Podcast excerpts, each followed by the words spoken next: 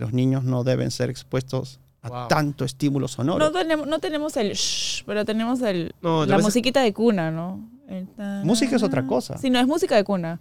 no ruido tengo- y sonido son cosas diferentes. Claro. No, a el ruido veces- produce disconfort. Que ponte, Jesús me dice, ay, pero fin de semana, déjalo en la tele. Y yo, no, no, no puedo ver tele No, más de una hora. Es que yo creo que esa, esa guerra no es tanto así. Lo que pasa es que tú estás desesperada por salir. No y siempre ha salido más como yo, que el día que quiere ser su No. domingo, quiere estar rascándose su huevito ahí en el sofá, tranquilito. no te pases, y tú no te estás, pases. vamos al parque, vamos a hacer que el pobre No, niño ha tenido porque- clases, talleres, deporte, básquet, robótica. Llega el domingo, quiere estar relajadito, pe, viendo su YouTube, No, su, su ya, Netflix yo un te ratito, entiendo, no, pero- déjalo, pe, ¿no? A ver, yo te entiendo, no, te voy, no voy a negar Ocio. que la tecnología... y Otra ya- vez el ping-pong. Claro. Si quieres ver contenido exclusivo, suscríbete a la comunidad premium de la lengua.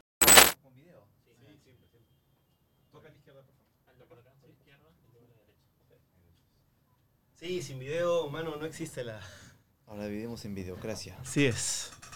Nunca está, nunca ha estado tan bravo el video como en este Mm. momento de la vida y la verdad que lo agradezco. ¿Puedes ponerte estos audífonos, por favor? Claro. Ahí tienes agua, café y más agua. Mm. Si quieres, saque el vaso y ahí tienes más agua, Sí, para que no se vea. a pesar que se borracho. Agua, café y pisco. Rica combinación. ¿Te escuchas bien? ah, sí. ¿Empezamos? Empezamos. 3, 2, 1.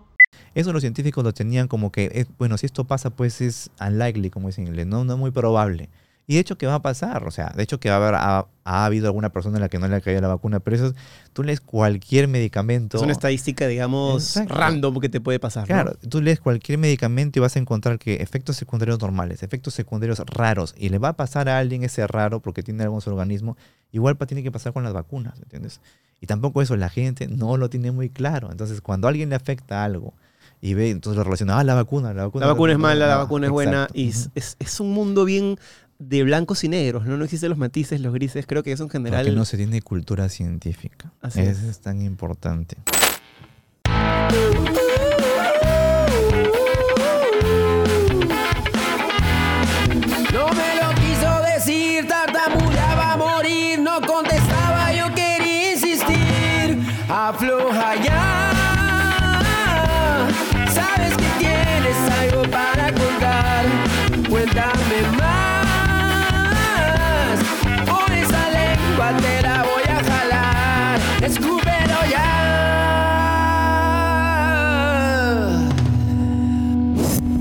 Esto es La Lengua. Auspiciado por Cambista, la casa de cambio digital que está a tu lado en cada cambio. Agora Club, donde tus compras pagan tus compras. Samsung. Pinturas Color, el poder del cambio. Bienvenidos a La Lengua, hoy con un gran divulgador científico, youtuber, me emociono porque sigo su canal, acaba de presentar un libro que se llama El robot de Platón, mitos especiales, el gran Aldo Bartra, ¿cómo estás? Hola, hola. Es espaciales, pero dijiste especiales. Espaciales, dije. Especiales dijiste. Sorry, espaciales, espaciales. Estoy muy emocionado, disculpen. No, no, yo también. Este, el señor, ¿y por qué estoy tan emocionado? Eh, primero porque es un gran youtuber y me parece que el mérito tuyo, no sé si te lo han dicho, está en que eh, consigues que algo cultural, eh, astrológico, astrónomo, eh, epistemológico, científico, sea entretenido, sea divertido, sea divulgado, tenga vistas, sea negocio. Y creo que esa es una gran primera foto de lo que podemos encontrar cuando entramos a tu canal.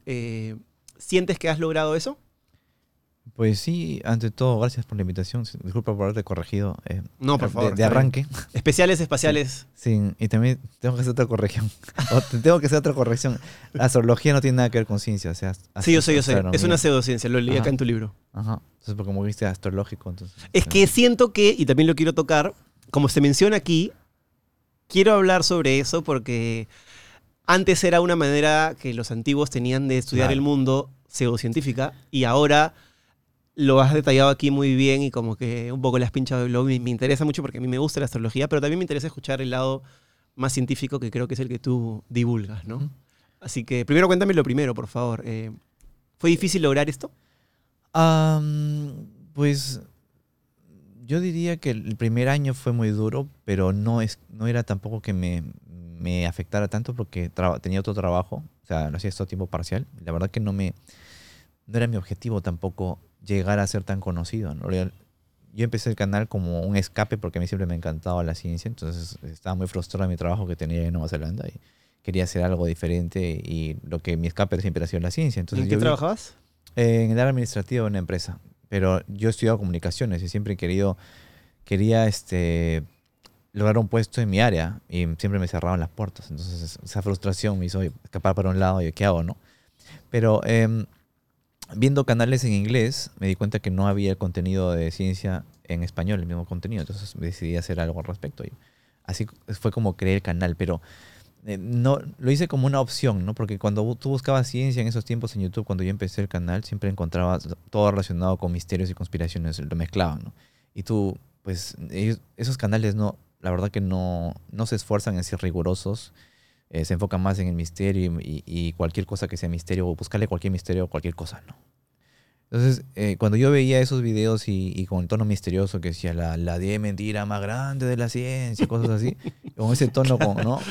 Eh, Y, y tú te, te das cuenta, pues a algunos les puede asustar, pero a la vez te daba información errónea lo que estaba hablando mientras hablaba. Entonces no era una fuente fidedigna, no tenía esa opción la gente. Entonces quise darle esa opción, mira, tienes esto acá, si quieres créelo, pero te estoy dando esta opción que es lo riguroso. ¿no? Y no fue mi idea crear eh, el canal para que, para que sea grande, como, como, es, la, como lo es ahora. ¿no? Pero imagino que ahora debe ser un gran orgullo para ti tener más de 2 millones de suscriptores, tener audiencia en España, en Estados Unidos, bueno, en Perú, en Estados Unidos, supongo también, en Argentina, en Chile, sobre todo latinoamericana, y poder vivir de además dar un contenido de tan alto valor. O sea, Pues sí, es, es algo que se lo deseo a todo el mundo, ¿no? Yo, yo, la ciencia para mí siempre ha sido un hobby. O sea, yo no soy científico, soy divulgador científico. Mi trabajo es motivar a la gente a que le interese la ciencia, eh, porque me gusta mucho eh, conocer cosas sobre ella y darlas a conocer. Entonces creo que soy muy bueno eh, enseñando, tengo mucha didáctica, ¿no? Para, para eh, dar a conocer las cosas. Eso es, eso es algo que creo que me nace. Desde pequeño siempre he enseñado a los a hermanos de mis amigos de colegio, de la universidad. pues, Me pedían que les ayude porque me veían el chancón de la clase. Hoy puedes ayudar a mi hermano que resuelvo. Y recuerdo haberles enseñado a ellos con, a ellos con chistes, ¿no? Con bromas. Y les, recuerdo que se les quedaba. eso, eso es muy interesante porque, a ver, eh, a veces la gente se guía por los prejuicios, ¿no? Y de repente alguien que te ve no pensaría que eres tan gracioso como eres en los videos de YouTube. Y yo encuentro que tienes un humor como muy puntual, particular. No sé si llegar a decir negro, pero la comedia genera humor en las pausas. Y tú haces unas pausas y un humor en tus videos que yo me he reído mucho en una cosa que no sé si yo por qué me estoy riendo. Este no es un comediante, pero me estaba cagando de la risa. Eh, Suele pasar, pero gracias por decir que doy risa. Yo no, sé, pero mucha gente le doy risa, pero también hay gente que no le doy risa y ese es el humor, ¿no? Exacto. Es- no les puede dar risa a todo el mundo. Pero este humor es algo que yo tengo. Justo me reuní con un amigo el viernes pasado, un amigo de la universidad, y me dijo, oye Aldo, yo a ti te veo en tus videos y tú eres el mismo Aldo de la universidad, el que hablaba serio y decía huevas, ¿no? Y que, y que nos cagábamos de risa cuando tú estabas hablando de lo más normal y soltabas alguna tontería y nos cagábamos de risa. Y es que sí soy yo, ¿no? Pero eh, en realidad, eh, ahora de repente porque no nos conocemos bien, puedo ser un poco más apagado y más serio, pero a mí me gusta mucho sonreír, me gusta hacer, me gusta hacer reír en general. No estoy muy serio en la vida real. ¿Eres ¿no? una persona tímida? Sí, eso sí soy. Soy muy tímido, soy muy introvertido también. Tengo pocos amigos, me gusta estar en la casa, encerrado, ¿no? Soy muy, este... eh, me gusta tener mi espacio, ¿no? No, no soy, soy un poco asocial, podría decir. No, no me encuentro en las reuniones sociales, no, no me hallo. Creo que lo que genera que puedas tener esta conexión con el público, por lo menos en mi manera de pensar, yo cuando veo a un creador de contenido veo es si es que, primero si le creo, lo que está diciendo, si siento que es auténtico, que creo que lo, lo tienes, y también encuentro algo específico, que es como a la hora de hacer tus divulgaciones científicas, escribir tus, tus guiones o, o- o contar lo que haces en tu contenido, pero además siento que lo mezclas con un humor, con una energía súper baja, y basta que metas una mirada a la cámara y yo digo, este hombre me está agarrando huevón. O sea, me está diciendo, mira, tú que no entiendes nada, puedes hacerlo. O sea, siento que lo, lo, lo- lo siento así yo y eso me engancha mucho, ¿no? Eh, A, a veces puede parecer también que eh, algunos toman eso como arrogancia, ¿no? Los que no conocen bien el canal, pues ven que hago ese tipo de bromas y dicen, ay, qué arrogante este tipo, ¿no? Cuando los que conocen bien el canal, pues saben que no es así, ¿no? Pero eh, en- Algunos también me han pedido que, que sonría más, ¿no? Que, que No. no, son muy serios. ¿Cómo pero vas a sonreír? Tiene que ser así como estás Exacto, haciendo. Esa es, la, esa es la esencia de tu canal. Incluso me han dicho que parezco muy serio, pero es que eh, también si es que me pongo más animado y hago chistes, se va a ver demasiado payaso el Así programa. es, de tú no eres, ciencia. o sea, por ejemplo, a mí me dicen mucho, siempre me decían, sonríe menos, porque yo estoy como, Ajá. siempre estoy así y cuando empecé en la tele, trabajando en televisión, me decían, ¿por qué te ríes tanto? Y yo decía, no estoy fingiendo, así soy, disculpe. Y claro, a lo largo del tiempo, obviamente eso se ha regulado, pero es parte de mi esencia. El que le gusta está aquí porque de repente le gusta, el que no le gusta no va a estar aquí y está bien, pero creo que no hay que modificar la esencia. Algo que también haces muy bien y creo que se me ocurre que es algo que puedes haber aprendido con el tiempo es las miniaturas de tu canal y el titular de tu canal. Siento que YouTube, de un tiempo a esta parte, eh, premia a mucha gente que resuelve en la miniatura o que más bien plantea en la miniatura una pregunta. Algo que tengo que saber. Yo leo tu- tus titulares, hoy día los leía. Esas preguntas que dejas ahí son como muy... Son un clickbait sin necesidad de usar morbo. ¿Cómo aprendiste a usar esto en el tiempo o es algo con lo que ya entraste a YouTube de saque? No, yo creo que hago, eh, eh, aprovecho la curiosidad natural que tenemos todos, ¿no? Es, em, yo creo que no es necesario usar clickbait si utilizas las preguntas adecuadas que un montón de gente se debe haber, se debe haber preguntado alguna vez o si nunca se ha imaginado, ¿no? O que son muy interesantes. Por ejemplo, el video que más explotó o con el que me di mucho a conocer y que se hizo viral fue ¿qué pasaría si la Tierra fuera del tamaño de Júpiter? Y, o sea, la miniatura es bien simple, solamente es una tierra del tamaño de Júpiter y se la pregunta. Y es súper llamativo porque tú te preguntas, oye, no me he puesto... ¿quién- No te preguntas normalmente ese tipo de cosas, pero es muy interesante, ¿no? Muy interesante. En verdad no te preguntas la mayoría Ajá, de cosas que ajá. salen en tus videos, pero cuando Claro. ves la miniatura y cuando ves además las animaciones que haces y todo esto, ¿tú haces las animaciones o tienes un- una persona que... La solía hacer hasta el año pasado. El año pasado me conseguí un editor porque me salió hasta una úlcera de tanto trabajar, porque hacía todo prácticamente yo. Eh, pero no siempre funciona, ¿eh? Las, lo de miniaturas. o sea, eso- el algoritmo no es que ya- yo le haya craqueado el algoritmo ni nada, no soy un Mr. Beast, ¿no? O sea, suf- Claro. sufro bastante la mayor parte del tiempo para poner una... Las cambio cada rato para ver si- cuáles son más llamativas y cuáles menos. No, no es tan fácil. Ese es el trabajo que más me cuesta, creo. Encontrar la miniatura adecuada. A veces no, no puedes saber si una. A veces pones una de porrazo y te sale y se hace y se va al número Así uno. y a es. Pones una. Esta sí se ve interesante para ti, pero para el público no. 10 de 10. Sí, 10 de 10, eso. Horrible. ¿Necesitas cambiar dólares a soles o soles a dólares? Hazlo con Cambista de manera online y con total seguridad. Además, acompañado de su equipo siempre dispuesto a ayudar. Recuerda que con el código La Lengua obtienes un mejor tipo de cambio en tus transacciones. Solo descarga la app, regístrate y listo. Empieza a cambiar. No olvides que si tienes alguna duda, siempre están listos para ayudarte. Confiable, seguro y fácil de usar. Cambista, a tu lado en cada cambio. Gracias por estar con La Lengua. Este, metiéndonos un poco en el libro Mitos Espaciales, ahora sí lo pronuncié bien. eh, ¿Cuál crees que es la curiosidad máxima del ser humano de a pie sobre el espacio? Para mí es, ¿hay vida en otros planetas? ¿Crees que es esa y crees que hay vida en otros planetas? Pues la, la curiosidad, si te refieres a la pregunta máxima, sí, obviamente, yo que también creo que si estamos solos en el universo, ¿no? Y la verdad es que yo podría creer lo que se me da la gana, pero necesito evidencia, ¿no? Y, y por más que... Ya sabía que ibas a responder algo así.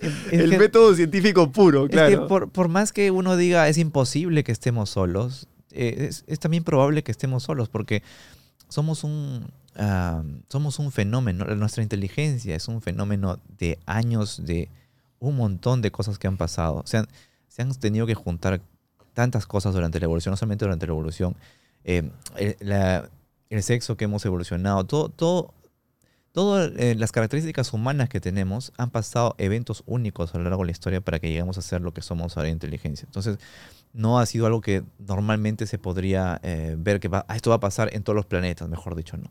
Además, aparte de eso, también es que el universo es, es un lugar muy, muy caótico, muy explosivo, muy, ¿cómo se podría decir? Agresivo, ¿no? Pero también es muy grande, ¿no? Hoy día veía en tu libro el- una foto de la Vía Láctea, Milky Way, y el pequeño espacio que ubicamos ahí medio al sur de la foto, abajito, Ujú.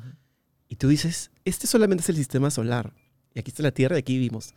¿Cómo puede ser que seamos los únicos de algo tan grande que a la vez pertenece a otra cosa tan grande? Y entonces ahí te pones a pensar y dices, primero, somos nada, nada, que puede ser algo depresivo.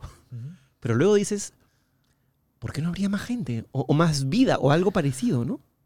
Es que, mira, en la ciencia hay algo que, que siempre este, eh, no- a los científicos les sorprende o a los que estudian, pues les, les, hace, les hace despertar de sus ideas que puedan tener. Lo que la lógica te pueda decir. ¿no? La lógica, o sea, no siempre te va a ayudar a encontrar la verdad.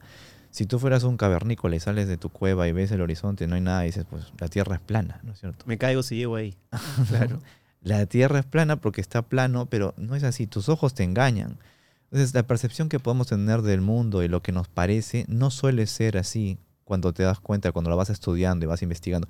Te digo que el universo es eh, muy agresivo porque nuestro, nuestro sistema solar, por ejemplo, es extraño. O sea, la mayor parte de los sistemas solares que se han encontrado no son con un sol enana amarilla como la tenemos nosotros, eh, porque sí está clasificado, sino son enanas rojas. Esas son las más abundantes del universo. Y las enanas rojas normalmente son, eh, están acompañadas de, planetas rocosos solamente. Nosotros tenemos planetas rocosos de Mercurio hasta Marte, pero de ahí son gaseosos. La ventaja de tener planetas gaseosos gigantes en nuestro sistema solar es que atraen los asteroides destructivos. Entonces nos protegen bastante.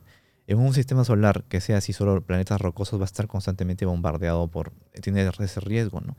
También ese es uno de los riesgos, que esté constantemente bombardeado. Imagínate, Estás evolucionando, de, de- sales del mar a evolucionar, te cae un meteorito y te fregó Se todo. acabó la evolución de miles de años. Exacto. Entonces, constantemente así no te deja avanzar. Ese puede ser una, una- una posibilidad.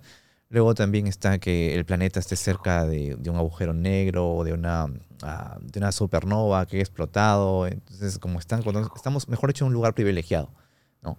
Pueden haber, haber, obviamente, lugares privilegiados así, en el universo también, así como nosotros, pero para que logren formar la inteligencia que hemos tenido, pues pasa- han tenido que pasar un montón de cosas durante miles de millones de años. A eso es lo que voy. Y tú cuando, cuando tienes un interrogante en tu cabeza, Perdón, antes que quiero, perdón, cerrar, perdón. quiero cerrar la idea. O sea, ¿ves? Eh, para mí es innegable que puede haber vida. Vida mi- microbiana o algo. Tiene que haber vida. Eso sí. Yo lo, yo Ah, lo, sí. considero, yo lo considero por así. ahí iba justo mi pregunta, lo que te iba a hacer ahorita, porque claro, es... Pero bien inteligente es la cosa. Ok. Bien inteligente, así como nosotros. Que haya desarrollado a través de millones de años, Ajá. evolucionado desde dinosaurio, eh, Homo sapiens, hasta atrás, hasta los pitecos y tal, tal, tal. También está la opción de que sea muy temprano, que nosotros seamos los primeros. ¿no? Esa también puede ser una opción, porque eh, eh, lo que nos ha tomado para llegar a la vida, estamos hablando de 4.000, 3.000, 3.500 millones de años por ahí, ¿no? Eh, y, pero en, otros planetas el universo es muy joven, ¿no? Entonces, eh, todas esas condiciones que se pueden haber dado para que se haga la vida inteligente, pues es muy complejo, no es tan fácil. Entonces, no solamente, ah, veo esto del universo, es imposible que estemos solos, no es así. Y cuando escuchas eh, evidencias de avistamientos ovnis o cosas como, no sé, todas las cosas que han pasado en Estados Unidos que supuestamente han escondido y todo, ¿hasta qué punto tu cerebro trabaja en base a notas periodísticas o hasta qué punto necesitas una evidencia científica para decir, ok, esto es real? Ah, ah, pues eh, mira, ah, eh, los, los avistamientos, yo no niego los avistamientos ovnis, eh, que son, son, o sea, son reales, existen, pero ovni no significa necesariamente extraterrestre, ¿no? Es simplemente algo que no se puede identificar qué es. Correcto. Igual, la lógica nos puede decir que, bueno, si no sabemos qué es, aliens, ¿no? De frente. Pero pueden ser varias cosas, ¿no? Eh, que todavía no sabemos. Eh, una de ellas podríamos ser incluso hasta, mira, yendo de más allá y del lado este, fantasioso de repente o ciencia ficción, podríamos ser nosotros mismos del futuro, ya que venimos a visitarnos por la- realizar nuestra tarea de, de historia. para- ¿no? Nos han mandado algo así, ¿no?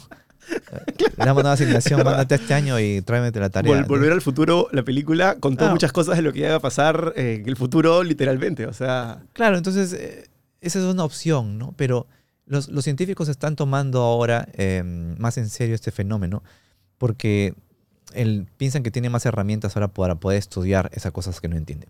Porque antes, o sea, desde que empezó el fenómeno ovni, ¿no? Eh, los ufólogos solamente se han basado en los avistamientos, los testigos y un montón.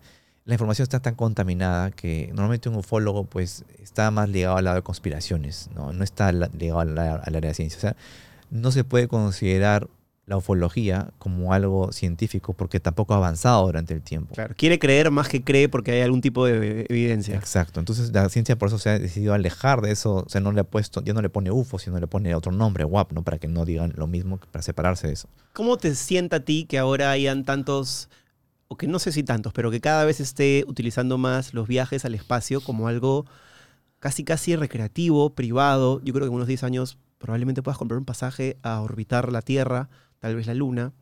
Eh, ¿Te ves en uno de esos eh, en uno de esos viajes, travesías? Me encantaría, sí. Pero tengo, tengo que sacarme la tinca primero. Porque está bien caro. Claro, claro, es verdad. Pero, pero imagínate, la parte económica está. O que algún fan me regale un pasaje. La parte económica está resuelta. Tu canal monetizó en un mes 100 mil dólares. Listo, tengo mi pasaje. Ah, sí, me voy y lo compro, de hecho, no me importa. Yo quiero, ese es mi sueño. Un sueño que tengo recurrente, aparte de volar, es el que viajo a la luna. Y es, es muy loco porque es a la vez de fascinante, aterrador. Aterrador. porque es, Hay oscuro. o sea, así, pero no a los lados veo oscuro, nada oscuridad del fondo de la luna y se va acercando a la luna, pero o sea, no hay nada más, es vacío. Y hay un porcentaje no alto porque la tecnología ha avanzado, sobre todo con lo que ha hecho Elon Musk y, y SpaceX y todo esto, pero hay un porcentaje de que no vuelvas o que te pase Ah, algo. Eso sí no me importa. no, porque igual no vas a morir. eh, No es algo que mueras lentamente, explotas y ni te das cuenta, ¿no? Es verdad, pues. O sea, la crudeza máxima. Sí, porque. Pero te da miedo dejar a, a tu esposa, a tu vida, no sé. Pero es que es algo que a todos nos va a pasar, ¿no? La verdad que la muerte no es algo que me, me aterre tanto, ¿no? Incluso cuando viajo constantemente y veo que el avión se tambalea, pues no es algo que diga, ay, ahora sí, ya fui y me, me muero de miedo. Digo, pues si pasa, pasa, ¿no? No es algo que, no es algo que me quite el sueño, mejor dicho. ¿no? Hay, hay gente que sí entiendo que eh, la muerte les, lo toman como algo así, bueno, así. Y, pero no son todos, ¿no? Yo estoy seguro que hay mucha gente como yo también que lo ve así, ¿no? ¿Crees que esa manera tan real, tal vez cruda de ver la vida es porque de repente no tienes hijos o alguien que pueda necesitar tu ayuda en un futuro? O si crees que si tuvieras hijos pensarías lo mismo. Bueno, tengo esposa y sí me, me daría mucha pena que se quede sola, obviamente, pero es que esa pena ya no la voy a sentir cuando esté, muerto, ¿entiendes? O sea, es igual como cuando dices, ah, tú no tienes amigos, nadie te va a ver en tu entierro, pero vas a estar muerto, o No sea, importa, ¿no? ¿qué importa, no? Eh, esas preocupaciones no, no les veo sentido Es, yo. es muy interesante cómo no eres un científico, pero creo que piensas como científico. O sea, tu, tu, tu proceso...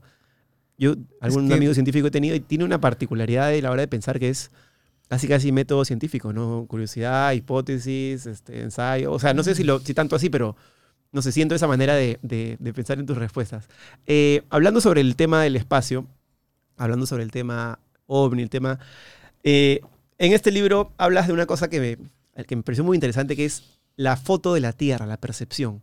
Eh, claramente ya sabemos que la Tierra no es este, cuadrada, que es redonda, pero en verdad no es redonda como una, como una naranja, sino es más parecida a alguna pera de algunos países, como, como bien lo dices aquí.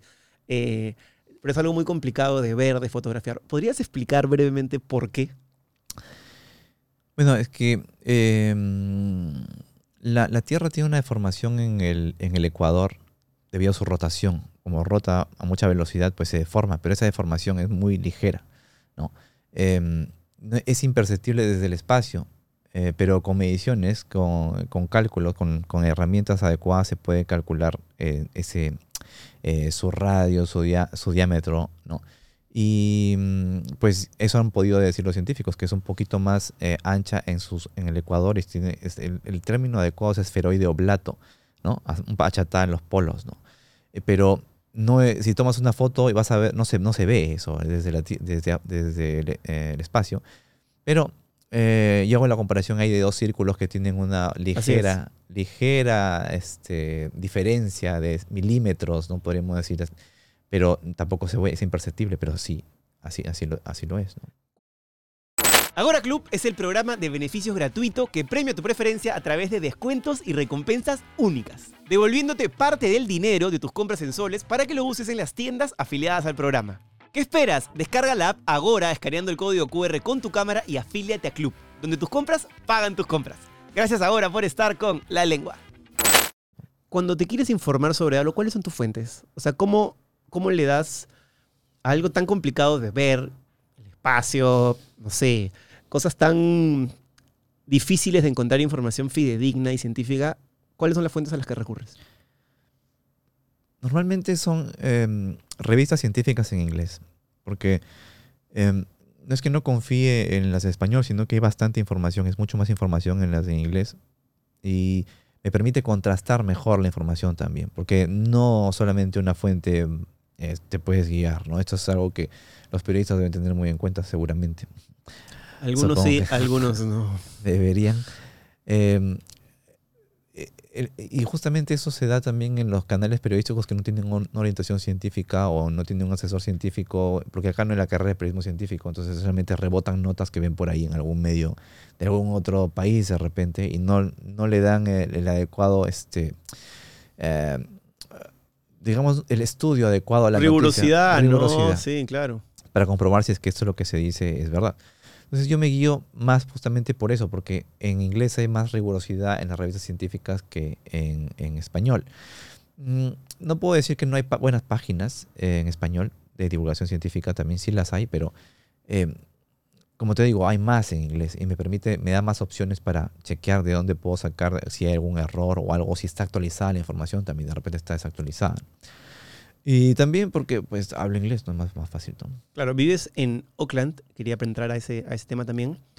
Primero, ¿por qué vives en Nueva Zelanda? ¿Qué ha pasado en tu vida para que estés allá? Y cómo contrastas un lugar tan diferente al, al nuestro aquí en Perú, que está al otro lado del mundo. Am, buenas preguntas. esas. Gracias. Estás muy, muy fluido. No, de verdad. No, Te serio, agradezco, porque te agradezco. Soy muy, me, me gusta mucho la, la entrevista y me gusta mucho utilizar este programa como excusa para conocer a gente muy variopinta. así que No, no, sí, has nacido para esto. Muchas Te- gracias, Te doy mi bendición. Eh, pues estoy en Nueva Zelanda por mi esposa, ¿no? Eh, se podría decir, ella era mi enamorada cuando estaba acá en Perú, allá en el 2007, 2008, y su hermana estaba casada con un neozelandés. Y le dijo que si podía llevársela para allá. Entonces, yo, eh, como era mi enamorada, me planteó la pregunta si nos, vamos, si nos podíamos ir allá. Entonces, yo le dije, sí, ¿no? ¿Por qué no? Yo soy así, ¿no? Eh, eh, bueno, muy- soy muy práctico. Ya, ya surgirá algo, ¿no? Será oportunidad de ir para allá y estamos juntos, pues, bacán. ¿Qué edad tenías en ese momento? Ah, 28 años por ahí. Y no tenías ninguna atadura aquí que te llegara, digamos, voy a dejar esto. Sí, bueno, tenía un buen trabajo, la verdad. Eh, en realidad, lo que el plan era que ella iría a probar por un año ahí y si le daban la visa de trabajo, pues me jalaba con su visa de trabajo, pero yo, yo tenía que seguir en mi trabajo para que si no pasaba nada, pues ella se regresaba y, y seguíamos acá, ¿no?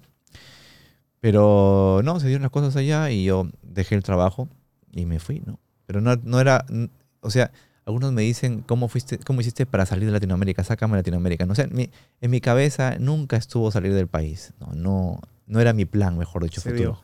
Simplemente fue algo que se dio. Entonces cuando me planteó esto, no dije, "Ah, ahora sí me voy. No, no fue así, porque también estaba la posibilidad de que no le den la visa. O sea, era así, un, un 50-50. ¿no? ¿Y cómo es la sensación de contrastar la realidad como Lima con la de Oakland? Eso es otro mundo literal.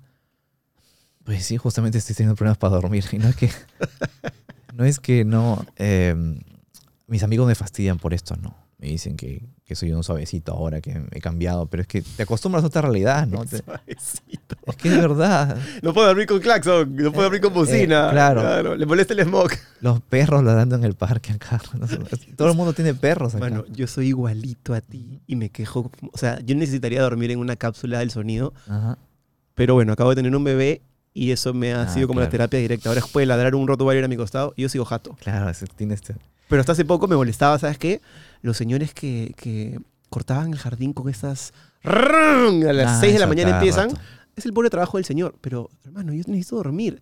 Y así los tragaluces, los bebés, si eres un departamento, por ahí un bebito, que por ahora es el mío. Entonces, entiendo perfectamente. Pero claro, ya la gente está acostumbrada a esto. Nadie se da cuenta. Nadie está pues con un, midiendo los decibeles del ruido que hay en esta ciudad. Es una Sí. locura. Y allá, o sea, apenas llego allá es silencio total. En mi casa no hay nada. O sea, cierro la puerta y no se escucha nada de nada. Entonces ahí duermo tranquilo y me he acostumbrado a eso. Estás a las afueras de Oakland. No, no. Estoy en, en la misma ciudad, pero. Eh, sino que mi casa está un poco metida de la avenida también. Pero igual en, en la avenida no vas a escuchar que están ti, ti, ti todo el rato con el claxon tampoco. No, acá, acá es así. Ahí, ahí no te tocan el claxon, no sé que hagas una tontería. Y pasan casi carros eléctricos seguramente un montón que tampoco tienen motor fuerte. Sí, Pasan Eso. Tesla, pasan... hay bastantes Los carros Rivian. eléctricos, sí. Es súper tranquilo. Entonces, me acostum- también bastante seguro. Me acostumbrado a la seguridad de allá. Me gusta mucho sentir esa seguridad, no estar pendiente de que me están siguiendo. ¿no? O sea, me van a quitar algo. puedo- Es que te quedas con Cierto, eso. 100%, te sí, quedas claro. con eso.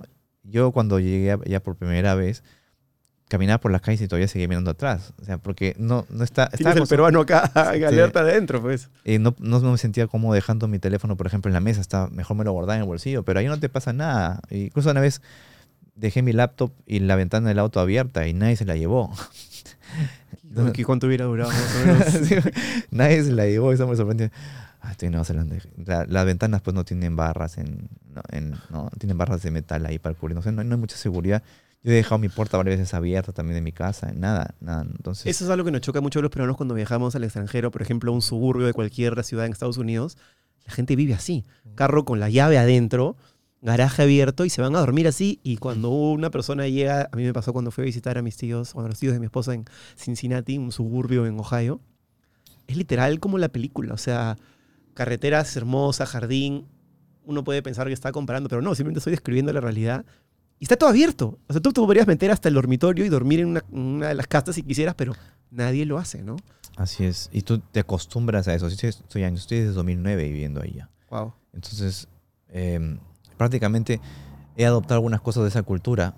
Y cuando llego ya acá, pues me choca bastante. ¿no? ¿Y cuál es el choque cultural, hablando de eso, más fuerte que has tenido? No sé si tal vez la comida, los hábitos. eh, creo que como tu personalidad lo dice, siendo un poco más ermitaño, más solitario, te debe caer bien, pero ¿qué cosas sí te chocó qué cosas extrañas mucho de aquí? Ah, cuando llegué, eh, la China. 50k en la esquina nomás. cuando, porque en ese tiempo había. Todavía pagabas pasaje escolar, ya no. No, pero igual, cuando, La en, mi- en mi época decías 50k a 5 cuadras y te llevaban. Te ¿no? llevaban, sí. Hoy pasaban bastantes combis, y- pero cuando llegué allá, pues solamente hay un bus específico que pasa a la hora que te dice que va a pasar ahí y de ahí no encuentras otro. Y si te pasaste ese bus o se te pasó el paradero, pues adiós, tienes que esperar. A mí me ha pasado que me he bajado donde no debía bajar, me quedé dormido de repente y tuve que bajarme en la lluvia, con- en invierno. Uh, horrible, porque el invierno ahí sí es pesado, o sea, es frío y llueve con viento. Entonces, mejor es, no llevas paraguas, solamente llevas a una gabardina algo a prueba de agua. y todo. Estaciones muy marcadas. Sí. El verano es bonito, pero eh, la mayor parte del tiempo hace frío, al menos en, en Nueva Zelanda. ¿no? Comida. La- no hay mucha, o sea, comida local no hay, no hay realmente. Es, eh, se puede decir que la comida típica de ahí es el barbecue, ¿no? La, barba- la barbacoa, carne asada en la parrilla con papas y verduras, esas cosas bien eh, común, se podría decir. Pero bien, eh, eh, no, no encontré la palabra, pero no, no me... No, que no llama la atención, ¿no? Claro, no es como venir aquí que sale ves, el ají de gallina, Claro. el ceviche, el lomo saltado, la comida criolla, la comida marina. Es una locura, ¿no? Lo que sí hay bastante es, es a menos donde yo vivo, Oakland es, un- es una ciudad bastante multicultural. Entonces puedes encontrar gente de todos los países. Te vas al mall y a tu costado está hablando alguien en indio, está hablando en coreano, está hablando en tailandés, ¿no? Y también sucede lo mismo con la comida. Entonces puedes ir a cualquier restaurante de esos países y puedes, pruebas cosas que no se prueban Claro. normalmente acá. Entonces a mí me gusta, ese tipo de cosas me gusta a mí, por ejemplo, em, en tratar cosas nuevas que no, que no he probado, ¿no? Eh, Nueva Zelanda fue uno de los mejores países que manejó la pandemia, ¿no? Eh, ¿Cómo fue vivir en pandemia en un país como, como Nueva Zelanda, donde primero hubo una, como un cerco muy hermético del, país, de sus fronteras, eh, pero las noticias eran como que allá era Disney mientras todo el mundo se estaba cayendo a pedazos. ¿Era cierto esto? Pues sí, prácticamente Disney, así como lo has pintado, era una burbuja donde vivíamos, era un mundo de fantasía, porque literal, el mundo se estaba cayendo, nosotros vimos en noticias cómo moría, incluso acá la gente padeciendo lo veíamos bastante, pero ahí no pasaba nada, o sea, todo el mundo andaba sin mascarillas, eh, norm- hacíamos nuestra vida de lo más normal. En pleno marzo 2020, Sí. abril. Todo- estuvimos un año así, haciendo la vida lo más normal, a excepción de que nadie podía entrar ni nadie podía salir. ¡Qué locura eso! eso fue súper extraño. Eh, al final no pudimos contenderlo todo porque llegó la variante Omicron y esa sí se disparó. O sea, se escapó por ahí uno. Sino que sí podía llegar al país, pero eh, solamente estaban aceptando a residentes, o sea, ciudadanos. Con un protocolo brutal, además, ¿no? Claro, o sea, tenías que tener tu plata para hospedarte en un hotel de cinco estrellas para estar en cuarentena por unos días y recién ahí podías entrar. Si no, no tienes plata, quédate ahí nomás. Eh, para que no pases el virus. Pero así, aún así se pasó, algunas unas cuantas veces se pasó, nos pusimos, durante ese año estuvimos en cuarentena unas dos veces, dos, tres veces creo. ¿Cuánto tiempo? Eh, 15 días así, o sea, se- o sea, decían a la gente que no se vaya a sus trabajos y demás. Y de ahí volvíamos otra vez, ¿no? A estar normal. Si tienes un celular roto, que le entró agua, o simplemente no prende, no lo botes. Ahora con el plan canje Galaxy de Samsung, puedes dejar tu celular sin importar su estado y recibir desde 400 soles de descuento para comprar estos Galaxy. Ya no hay excusa para renovar tu cel por un Galaxy. Corre a una tienda de experiencia Samsung y haz lo posible. Gracias Samsung por estar con La Lengua. O sea, tú veías las noticias que estuvimos seis meses encerrados y como divulgador científico, ¿tenías alguna idea de lo que hubieras propuesto para mejorar esto o no te daba para tanto el... No, no, no. Es que ese es otro asunto que, que es necesario cambiar el chip mental, ¿no? De, de, del trabajo de la ciencia, el trabajo de los científicos. Y eso me encargo también en mi canal, de intentar cada vez que, que pueda recalcarlo, ¿no? Eh, la ciencia no es... eh, eh, no es eh, la respuesta instantánea a las cosas, ¿no? Todos los científicos saben, si sale un experto a decir algo, no quiere decir que lo que diga ese experto es verdad. Cuando salió el, el coronavirus, al menos tuvimos la suerte de que era un coronavirus, era un tipo de coronavirus y ya se habían estudiado algunos otros coronavirus. Entonces, pero si hubiera salido un virus completamente nuevo, lo hubiéramos pasado mal, estuviéramos peor de repente ahorita. Tuvimos esa suerte. Eh, y entonces, todas esas cosas no, no se dan a conocer a la gente, ¿no? Simplemente presentan que un científico dice un día una cosa, otro día dice otra cosa, entonces genera mucha desconfianza en el trabajo de los científicos. E incertidumbre. E incertidumbre. Ansiedad. Había una cultura acá del terror y del pánico que por momentos yo decía, ya está bien el informe, pero no necesidad de meterle esa musiquita que me está volviendo loco, que hace que mi esposa me diga, no vamos a morir. O sea, Es que, mira, es que eso falta, bájale. eso es culpa de que no, no se instauran en los colegios cursos de cultura científica, de cosas básicas de la ciencia, para que todos tengan en su cabeza y tengan esa tranquilidad, ¿no? O sea, ¿qué es lo que quiere decir un científico cuando dice que, por ejemplo, existe el calentamiento global, ¿no? ¿Por qué hay unos que dicen que existe, otros que no dicen que no, que dicen que no existe? Los que dicen que existe, pues se basan en la evidencia, y los que dicen que no existe también se basan en la evidencia. Pero los que dicen que existe se basan en esta evidencia, y los que dicen que no existe se basan en esta evidencia. Y eso no lo explican. Entonces, cualquier, tú, tú debates con un negacionista del cambio climático y te va a decir, pero mira, este estudio dice tal cosa, tal cosa. Pero no, no se deja llevar por el resto de cosas, ¿no? Toda la evidencia que Es tenemos. casi un fanático de su propia doctrina. Así es. Entonces, es que existe y es que sí avanza la ciencia. Cuando tú haces un análisis de cualquier cosa, pues te van a salir es- resultados variados, ¿no? Y vas acumulando evidencia y al final para llegar a una verdad objetiva. Entonces, esas cosas se debe explicar a la gente para que entiendan que, por ejemplo, estamos en un proceso de una pandemia y estamos en un virus que no es tan nuevo, o sea, no es nuevo, lo conocemos, pero que no conocemos algunas cosas, pues los científicos están, eso es lo que sabemos hasta ahora, no funciona, vamos a, entonces, ah, ya, están, están aprendiendo, están entendiendo, ok, me quedo tranquilo, pero lo, lo que hacían los medios de comunicación era simplemente sacar a, a cualquier experto que hable, o hablaban del dióxido de cloro o de la ivermectina, porque nadie tenía una orientación. ¿Y cuál, cuál crees que ha sido eh, en los últimos tiempos la negación más, ¿cómo decirlo? Eh, más evidentemente manipulada que, que utilizaban los medios, no sé si la traes la vacuna, que la negaron un montón. ¿Cuál, ¿Cuál era la que a ti como divulgador científico te chocó más? Me, me fastidiaba bastante que sacaran a cualquier experto en, en- en los medios de comunicación. O sea, alguien... eh, bastantes veces en las noticias se veía, el experto tal dice esto, y lo sacaban y se hacía viral de repente una noticia, y la gente decía, oh, es un experto, debe tener razón. Y se lo pasaba, mira, este experto dice eso. Y, y Se eso no se sabe. O sea, no, no tiene la gente en la cabeza bien sentada que un experto no es una prueba de nada. Un experto puede decir, puede venir el mismísimo Albert Einstein acá y decirte, yo he visto un extraterrestre y no le vas a tener que creer porque es el mismísimo Albert Einstein. Tiene que tener evidencia. Entonces la ciencia no se basa en expertos nada, es la evidencia. De que se- y como estamos recién aprendiendo sobre el virus, no teníamos tanta evidencia como para decir alguna cosa a otra. Entonces salían una cosa un día, otra cosa otro día, estábamos aprendiendo sobre eso. Era necesario que la gente entendiera eso, pero nadie, nadie le daba ese. ese- Y ahora que han pasado tres años, por ejemplo, cuando, cuando miras a la vista hacia atrás, ¿qué opinas de la vacuna COVID, por ejemplo, que tuvo tanto negacionista, tanto, tanta polémica eh, y al final, bueno, se utilizó en muchos lugares, ahora dicen que, que ha causado cosas buenas, cosas malas. ¿Cómo lo veías tú? ¿Cómo lo percibías? Mm, las, las vacunas, desde el principio, o sea, se estaban estudiando y se, estaba, se mostraba la evidencia de que, o sea, sí se estaban haciendo los pasos adecuados. Muchos se estaban quejando de que estaba haciéndose muy rápido. Se cortaban los plazos, ¿no? Se cortaron los plazos, pero en realidad eso hubiera sido aplicable si es que, como te digo, no hubiera sido un virus completamente extraño. Ya, ten- ya teníamos una idea de lo que es un coronavirus. Entonces eso ha sido más fácil. También hay mucha mejor tecnología que otros años.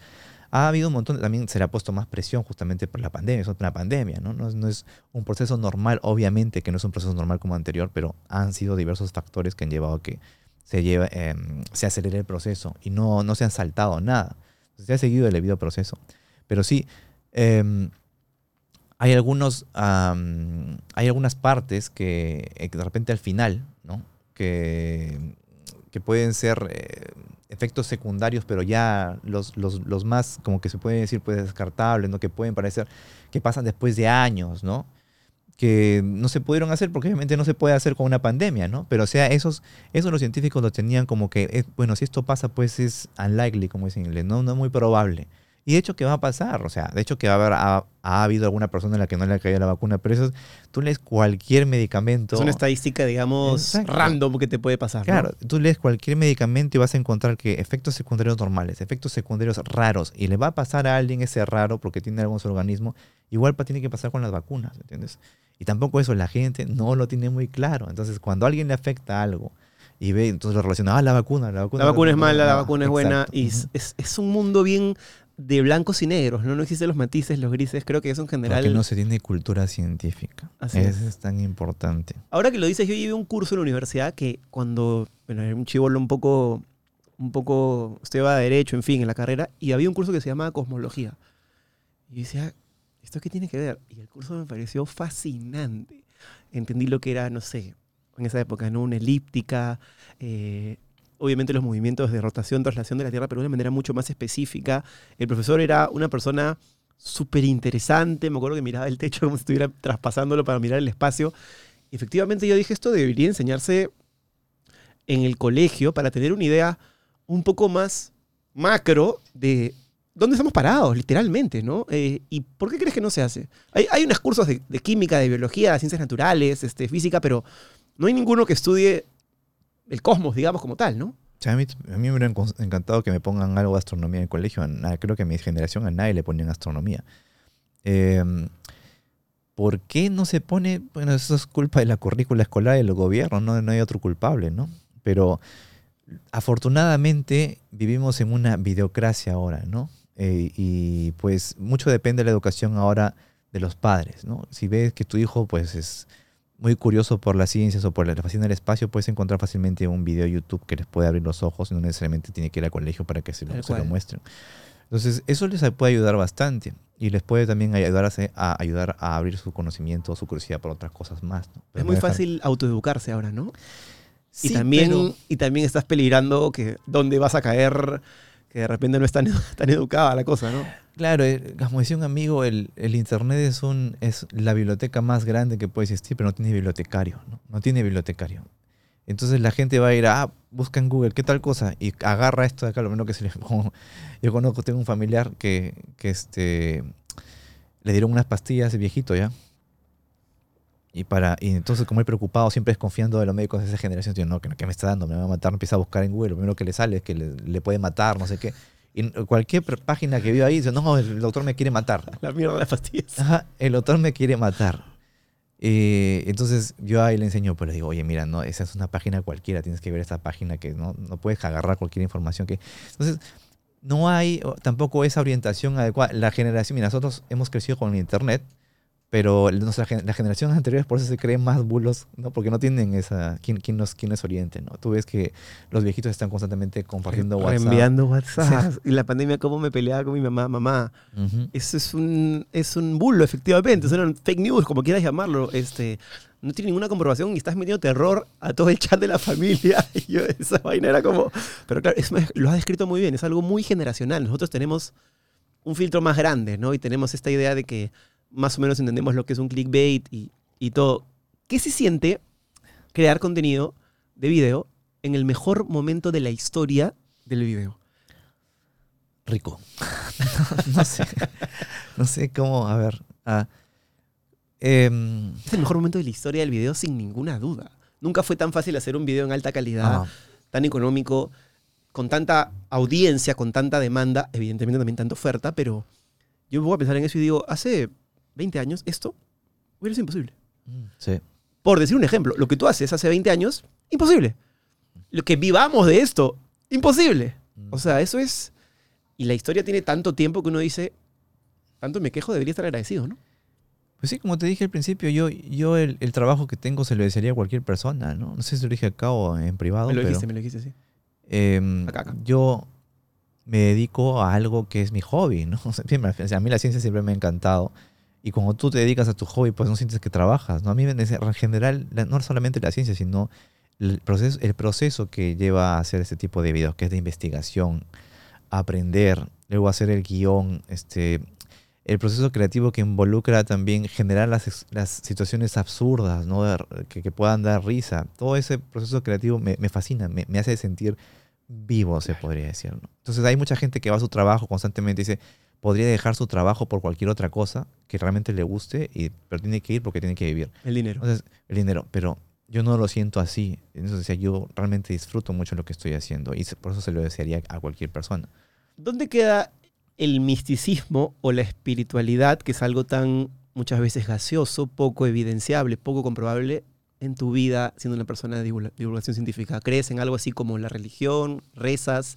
¿Qué piensas de la astrología? Te estoy rellenando preguntas, disculpa, pero Sí. quiero englobarla como esta idea de una persona que está tan orientada a la evidencia, ¿cómo hace para sí aplicar eso y permitirse también tal vez un día, no sé si rezar un Padre Nuestro o leerse la carta astral o algo que tenga que ver absolutamente con la espiritualidad? Es que eso depende mucho del tipo de persona que seas. ¿no? No, yo creo que los seres humanos eh, estamos tenemos esa dualidad, ¿no? que unos son espirituales y otros simplemente no lo son. Y tú no puedes juzgar al otro por ser como es, porque es parte de nuestra humanidad. Justo me hicieron una pregunta en una, en una presentación del libro y me dije, era un tipo que, bueno, un chico, un tipo suena muy agresivo, pero era un chico que él era ateo y me decía, ¿tú crees que la religión, no sé qué, que es el mal de la, so- peor mal de la sociedad y que no crees que deberías ponerle un poco más de esfuerzo en hacer que la gente no crea en Dios, ¿no? Una cosa así. Y él justamente le dice este, este asunto, ¿no? Porque es algo que siempre va a existir. Si, si tú, ya, la religión, si no van a creer en Dios, no van a creer en Jesucristo, deben encontrar algo, van a creer en astrología, van a creer en misticismo, van a encontrar algo que les haga sentir o les haga expandir su espiritualidad, porque es parte de ellos. Entonces, yo no me puedo ir contra eso que pienso que es natural en el ser humano, y a la vez que lo respeto, ¿no? Pero sí me puedo ir contra aquellos que, pues, que como los terraplanistas, por ejemplo, que van y me atacan a mí por, por divulgar mentiras, según ellos, y empiezan a crear sus propias física o su propia ciencia, ellos, según entre comillas. Te ¿no? atacan los, Me atacan constantemente. los Entonces- terraplenistas, o sea, hay gente que Sí. todavía dice que somos una tierra Ah, sí, de un montón. Entonces, como lo ven que divulgo de ciencia, verdad. Sí, esos son los, los haters que más tengo, ¿no? Eh, entonces sí me puedo ir contra ellos porque son fanáticos. Yo estoy en contra del extremismo. ¿no? Cuando tú ya te llegas, llegas a en cualquier situación, ¿eh? cualquier, eh, en- incluso en política también. No creo que pienso, o sea, me refiero a que todo extremismo está malo. No pienso que deberíamos llegar a ese, a ese punto. No podemos llegar a defender una posición tanto que nos, sigue la razón. Y eso eh, algunas personas lo tienen con la religión, algunas personas lo tienen, lo tienen con la política. Lengüeros, ¿se han dado cuenta que casi siempre pintamos nuestras paredes con tonos blancos? ¿Por qué no aventurarnos a pintar con otros colores? Para dejarlo convencional, mis amigos de Pinturas Color tienen colores personalizados para que pintes con el color que estás buscando. Son ecoamigables porque no dañan el medio ambiente y las puedes mantener como nuevas porque son lavables. Y aquí un tip, si pintan solo las paredes con algún color que vaya con tu estilo, renovarán fácilmente los espacios de su casa sin gastar de más. Así que ya saben, lengüeros, háganme caso y aventúrense al cambio con Pinturas Color. Encuéntrala de venta exclusiva en Sodimac y Maestro. ¿Y tú en tu día a día tienes algún tipo de espiritualidad? ¿Practicas algún tipo de espiritualidad? No, la verdad es que, es que no soy así. No eres religioso. No, no lo soy. Mi esposa es religiosa, por ejemplo. ¿Tú eres es- agnóstico, ateo? ¿Cómo te defines? Yo agnóstico, porque si tú me dices, mira, este es Jesucristo, mira, esta es la prueba, mira su mano, todo, y yo le creo porque me, ¿no? Y, y me muestra milagros, pues, oye, sí, es, es el mismísimo Jesucristo, ¿no? Pero tráemelo, pues, o sea, muéstramelo. Yo Necesitas- evidencia. Claro, para ti la fe es algo muy gaseoso, por ejemplo, para, un, para tu manera de pensar. Así es, es que no, no he experimentado ese tipo de cosas, ¿no? Eh, pero sí entiendo a las personas que lo han Y las experimentado. respetas, que me parece muy loable. Por ejemplo, a mí, yo, yo era, yo soy mago, ¿ya? Como oficio, trabajé mucho tiempo como mago y por ende entendí muchas de las, eh, y lo, lo traigo a colación porque el mago sabe muy bien muchas de las estafas callejeras, eh, las cosas que te hacen en cualquier capital del mundo, esas tricar monty para sacarte plata, en fin. Entonces era muy escéptico por naturaleza, porque mi oficio me decía, tienes que ser escéptico. Eh, y un día caí en la astrología y funcionó tan como anillo al dedo conmigo. No tengo una prueba científica, evidentemente, porque sé que es una pseudociencia, pero funcionó tanto que la aplico en mi vida, me trae paz y me llevó a dejar de juzgar a gente. Por ejemplo, antes yo decía, si lees un libro, ¿quién sabe a mi queso? Estás leyendo tonterías. Si lees a Pablo Coelho, tonterías. No es que yo lo lea, pero he aprendido a respetar esto y a ponerme, Claro. de- dejar en este lado pues de persona súper informada, súper literata y, y juzgar con un dedo acusador que finalmente no somos nadie para hacerlo, ¿no? Es que cada quien tiene su camino, ¿no? Y encuentras con lo que mejor te, te ayuda a soportar la vida, digamos, ¿no? Porque la vida es muy difícil. No, nadie puede decir que es fácil. Entonces cada quien encuentra la manera de cómo adaptarse en la vida y lo que le mejor les funciona. De acuerdo. Entonces tú has encontrado eso, te hace sentir bien y no haces nada mal a nadie, no te sientes, no, no atacas a nadie. ¿Cuál es el problema, no? ¿Cuál es el problema? Así es. Eh, hablaste de los haters. Es un tema también que me interesa mucho eh, tocar. Eh, uno pensaría que una persona como tú, que simplemente está haciendo divulgación científica, a primera vista no tendría haters. Pero claro, luego cuando te pones a pensar un poquito y dices, no, ¿cómo no va a tener haters si está diciendo opiniones sustentadas en la ciencia que mucha gente puede sentir que están en contra de lo que ellos creen? Y se pone este, este radicalismo. ¿Cómo lidias con los haters? ¿Qué, Ah, es lo que, qué es lo que te suelen decir? No sé. que soy un mentiroso, que soy miembro de los masones o que soy un jesuita. Hasta jesuita me ha dicho, qué jesuita. ¿Qué, qué rayos? no? Es que salen con cada cosa que... eh, Es que ellos mismos tienen sus... Se van formándose ideas o... eh, se van formando una historia de lo que para ellos representa su movimiento. Entonces, eh, con los cuales yo ni siquiera estoy identificado ni sé porque no los estudio, pero me, me llenan de esos nombres que yo no entiendo tampoco. O sea, creen que es un insulto, pero la verdad para mí no significan nada. Pero me refiero que no solamente me pueden decir así ese tipo de cosas, sino también me, me insultan como adjetivos. ¿no? Me dicen, eres un maldito, eres un idiota. Algunos me han llegado hasta amenazar de muerte. Ese es el extremismo, ¿no? Porque estoy, estoy este, colaborando con el orden mundial, que no sé qué. Si te veo, te mato, una cosa así. ¿Pero por qué video o por qué, qué cosa, qué oración les puede... No, solamente que el- hablar, hablar de cualquier cosa de ciencia o de que de, la Tierra redonda, ¿no? Porque vean cuántos, esos son los fanáticos extremistas. ¿Y qué haces con eso? ¿Los bloqueas? Este, ¿Respondes? Eh, antes eh, me concentraba mucho, cuando tenía pocos suscriptores, pues en leer todos los comentarios, pero ahora es imposible, ¿no? Entonces lo, lo que hago ahora cuando subo un video es simplemente eh, ver los primeros comentarios y ver si me equivoco en algo de repente. De repente me ha saltado algo por ahí. Me quedo unos 10 minutos viéndolos y si todo está ok, dejo de ver los comentarios. Respondo a los que se puedan, ¿no? Eh, que me agradecen, me saludan, porque esos son los más fieles, normalmente los que están al toque ya apenas se sube el video, les agradezco, les, les doy un corazón. Pero el resto del tiempo no, no, me, no me concentro mucho en eso. Lo que sí utilizo filtros en los videos pues, para poner palabras como idiota o eh, masón, cosas así. ¿no? Entonces ya... Masón. Creo que los masones tenían una firma particular con un triángulo y unos puntitos, algo así, ¿puede ser? Alguien me lo dijo hace muchos años. Sí, varias cosas. Ah, como te digo, varias cosas. Ellos te ven cualquier cosa y te dicen que eres problema. Puedo, puedo de repente, me, me he peinado y se me echa un triángulo por acá y ahí mira Aldo y le sacan ahí un, un triángulo, mira el masón. Es, en esas están. Entonces yo prefiero no, no mezclarme mucho con eso porque pierdo tiempo también. O sea, no llego a nada. Con un extremista, con un fanático no se puede, No se puede discutir. no se puede discutir. Eh, ¿Crees que tienes algún... Siento que eres una persona muy plena en lo que estás haciendo, lo has dicho, muy feliz, eh, muy, muy comprometido con esto porque has descubierto esto. ¿Tú crees que ese es como tu objetivo de vida? ¿Tienes una suerte de, de idea o sientes que tienes algún objetivo ulterior como Aldo Bartra para, para lo que resta de tu vida? Em, pues sí creo que me falta hacer algo. Eh, quiero hacer algo más por la educación de lo que estoy haciendo. Em, estoy en planes de eso. No lo puedo decir todavía porque no creo que sea adecuado, pero porque... Para que no se sale. No, no que no que no salga, sino que es adecuado porque estoy en conversaciones con, con alguien para hacer algo relativamente, eh, se podría decir, grande en, en el Perú, si se puede en Latinoamérica, ¿no? Pero eh, como no, eh, o sea, me gustaría hacer algo así, me gustaría hacer algo grande de educa- educación para toda Latinoamérica. Sí, lo que sé que lo estoy haciendo con YouTube, pero me gustaría llegar a más gente y que no solamente involucre ciencia, ¿no? Sino que creo que mi camino está en la educación, porque al menos ya tengo la influencia de eso, ¿no? Y quiero seguir bregando por, por ese lado. ¿no? Para ir cerrando, ¿qué es lo que se te viene en, en proyectos inmediatos más allá de esto que me has contado que quieres hacer grande? Eh, ahora regresas a Oakland. eh, no sé si tienes alguna conferencia, alguna cosa que quieras contarnos. Bueno, obviamente Mm. sobre el libro. Pues creo que el libro, es- justo ahora me voy a reunir con eh, eh, funcionarios, ¿cómo se dice? Gente de planeta, no sé, que parece que está empezando a llevarlo a México. eh, o sea, el físico, porque en realidad lo puedes conseguir de cualquier parte del mundo, pero a través de Busca Libre solamente. Pero está empezando a llevarlos a librerías de... Calibre, nuestro auspiciador de la estantería. Un saludo para ellos. Tenemos un libro de divulgación de lectura. Eh, ir a buscar libre el auspiciador. Ahí Está Cherry. Eh, ese es por un lado. Después em, voy, es- voy a hacer una. ah, voy, a, voy, a hacer, voy a dictar parte de un diplomado en divulgación científica en la Cayetano Heredia. eh, por si acaso están interesados. Eso va a ser en junio, creo ¿De manera remota o vas a venir? de manera remota.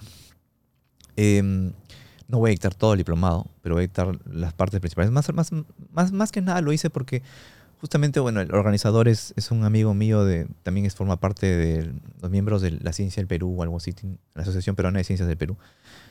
Y em, pues siempre me, me, me he sentido un poco mal, como que, o sea, soy uno de los eh, canales más populares de divulgación científica, pero estoy haciendo poco en realidad por, por algo en el Perú, ¿no? O sea, sí, mi canal es conocido, pero específicamente por algo en el Perú, pues... Qué bueno no que tengas esa responsabilidad social, o por lo menos latente, ¿no? Sí. No, sí, sí, y siempre es algo que quería hacer, ¿no? Y, y bueno, se presentó esta oportunidad. Bueno, tampoco es que vaya a estar, como te digo, todo el curso, pero algo es algo, ¿no? Creo que... eh, Estoy en conversaciones para hacer una masterclass también en, en, en la UTEC, la Universidad de Tecnología del Perú, sobre divulgación.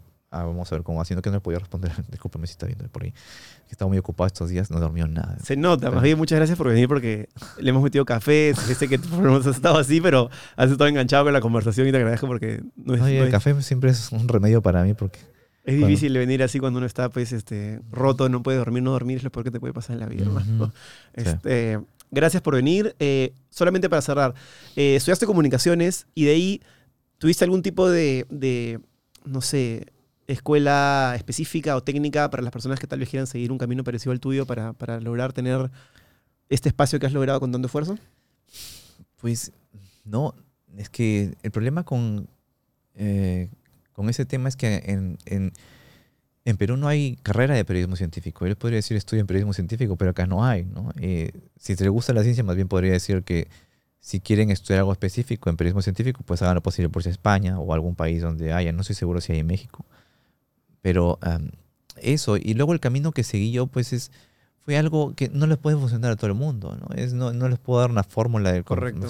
Fueron un montón de factores también que también tiene que ver mucho la suerte, porque yo lo creé al canal cuando casi no, mejor dicho, no había nadie. Entonces, ¿Tú sabes- que tu canal tiene más de 350 millones de vistas? ¿eh, ¿Cuál el de Platón? Sí. Ah, no, no- no estoy contándolas, me quedé en tres. Es que entras a la información Ajá. Eh, yo, yo sí soy medio chanconcito para hacer mi tarea cuando viene alguien. Y abajo sale el número de vistas. Entonces, estaba viendo el canal, la idea. eh, me gustó mucho la descripción que pones en tu canal. Y abajo sale. Como son como 389 millones de vistas. Y más allá del número, más allá del ego y el masaje que te pueda generar eso al ego. Y el tema de lo que estás haciendo y la cantidad de impacto que has tenido es algo que, que- que creo que tendrías que estar, bueno, debes estar muy orgulloso. O sea, es un golazo. A, a veces no lo siento así, porque como estoy lejos, ¿no? Em, 389 millones de personas. es que, o sea, es, que es, es Mucha algo- gente. ¿Dónde metes a tanta gente? es que es algo que el, el cerebro no puede procesar. O sea, Así tú, te- es. tú te imaginas un estadio de 50.000 personas porque lo ves desde el cielo. Físicamente, claro. Y lo comparas y dices, allá. Sí, pero 380 millones, no, o sea, es no- un no número pe- continental. Exacto, no puedo pensar en eso, ¿no? O sea, y, y si no puedo pensar en eso, no lo puedo imaginar, no es algo que esté ahí constantemente, "Oye, es algo increíble, porque no lo puedo imaginar. Claro, claro, claro. Pero como te digo, es, es algo que también a lo que no me, no lo siento tanto cuando estoy allá, pero lo siento más cuando estoy acá visitando gente y me vienen y me agradecen. Se ¿no? reconocen en la calle, así. Sí, bastante. Qué lindo. En México también me ha reconocido, pero no, no soy como una superestrella Luisito Comunica, por ejemplo. No, no, claro. Entiendo. Pero Aparte, cada- la, la temática es distinta, ¿no? Ah, pero cada, cada, cada vez que salgo en la calle siempre me encuentro a alguien y me pide una foto. O sea, eso... ¿Y cómo eh, te llevas con eso? ¿Bien? Bien, sí, me gusta, ¿no? Tampoco es que, bueno, tengo que salir, eso sí, peinado, ¿no? Pero podría salir mejor, como me gusta salir a mí sin tanto arreglarme, más, más relajado, pero digo, de repente me encuentro con alguien, voy a salir todo viejo. Dijo, no, mejor, me- mejor me lavo la cara. Bueno, hermano, ha sido un, un gustazo conocerte. Chino, debe haber sido la persona más inteligente que se ha sentado en esa silla por, con diferencia. ¿ah? ¡Con diferencia! gracias, no me considero tan inteligente. No, hermano, realmente sí, este, claramente mucho más inteligente que yo y seguramente, disculpen mis invitados, pero es lo que es. Eh, te agradezco, un gusto conocerte, espero que la sigas rompiendo. Igualmente. Vayan a comprar este libro, El robot de Platón, mitos espaciales, está buenísimo. Aparte es como conocimiento eh, sobre cosas espaciales que nos han contado, no sé, planetas, estrellas. Me quedé pegado con esto de que los asteroides están muy separados entre sí. Tenemos la idea de que los asteroides vienen todos en casi casi hombro a hombro, no es así. Y un montón de cosas más interesantes que pueden leer en un libro eh, más didáctico, divertido, eh, que creo que deberíamos tener todos ahí, cerquita en la sala, para agarrarlo cuando estemos aburridos. Así que muchas gracias, A ustedes por la invitación. un gustazo y nos vemos en la siguiente. Chao.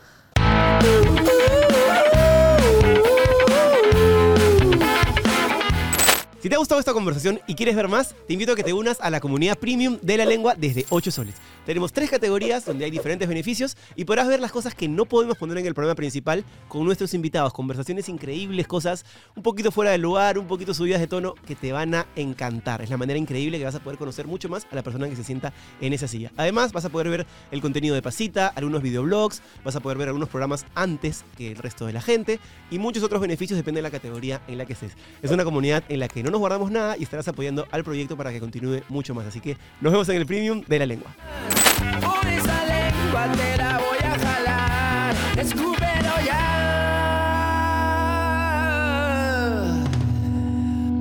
Esto es La Lengua. Auspiciado por Cambista, la casa de cambio digital que está a tu lado en cada cambio. Agora Club, donde tus compras pagan tus compras. Samsung. Pinturas Color, el poder del cambio.